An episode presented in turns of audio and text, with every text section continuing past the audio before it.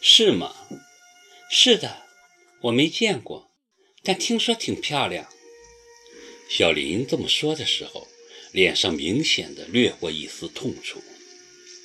我拍拍他的肩，忘了他，我们都忘了他。华灯初上，我一个人游魂似的游到家，心里空落落的，很早就睡了。可是天快亮了都没睡着，失眠的恶疾缠绕我，已经不是一天两天、一年两年，这阵子失眠的尤为厉害。我几乎已经记不起睡个完整的觉是什么滋味了。第二天头疼的实在没法上班，一直睡到下午才勉强下楼去买点吃的。回来的时候正赶上邮递员送包裹，可能是春节耽搁了。拆开一看，是那张光碟《勇敢的心》，里面还夹了张小卡片。是耿的笔记，还记得这颗勇敢的心吗？等你的消息。再看日期，一月二十五日，那不是春节前吗？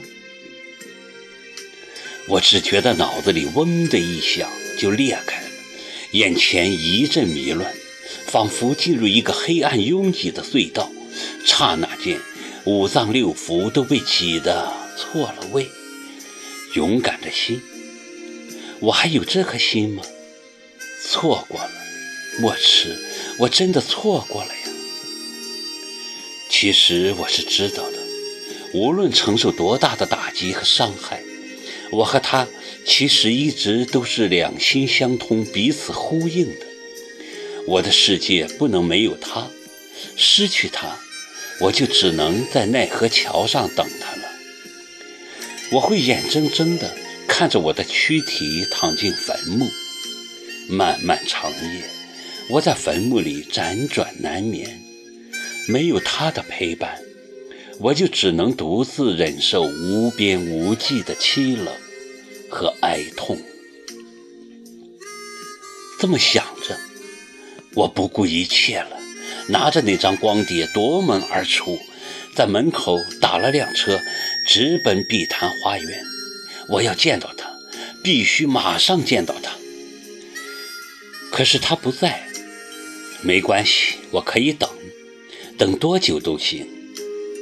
我先是在门口等，因为没地方坐，我站得腰酸背痛，只好下楼，在小区的花园长椅上等，一直等到半夜，他终于回来了。我看见他的车驶进小区，忙追了过去。车停下了，他走了下来，跟他一起下来的还有一个女人。我看着那女人，目瞪口呆。米兰，你怎么在这儿？他傲慢地看着我。我看看他，又看看米兰，顷刻间手脚冰凉，血液。一下子倒灌进心脏，慢慢凝固，凝固。我觉得我就要死了。他现在是我的助手，用不着我介绍吧？他关上车门，很不客气。考儿，你好，很久不见了，你还好吗？米兰微笑着走到我身边。上下打量我，礼貌而生疏。真对不起，这阵子太忙了，也没空去看看你。你不会介意吧？镇定，我提醒自己，必须保持镇定，绝不能在这个时候流露自己的懦弱。你辞职了也不跟我说一声，害我和英芝都担心你。我吃力地笑着说。整颗心都在燃烧，而身体却像被扔进了一个冰窟窿，冷得浑身打颤。谢谢。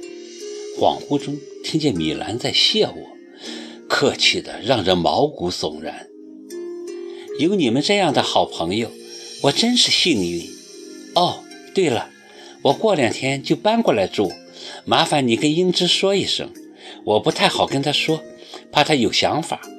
我的房子，她想住多久就住多久，没关系的。搬过来住，和耿墨池住。我的身子晃了晃，险些栽倒。说完了没有？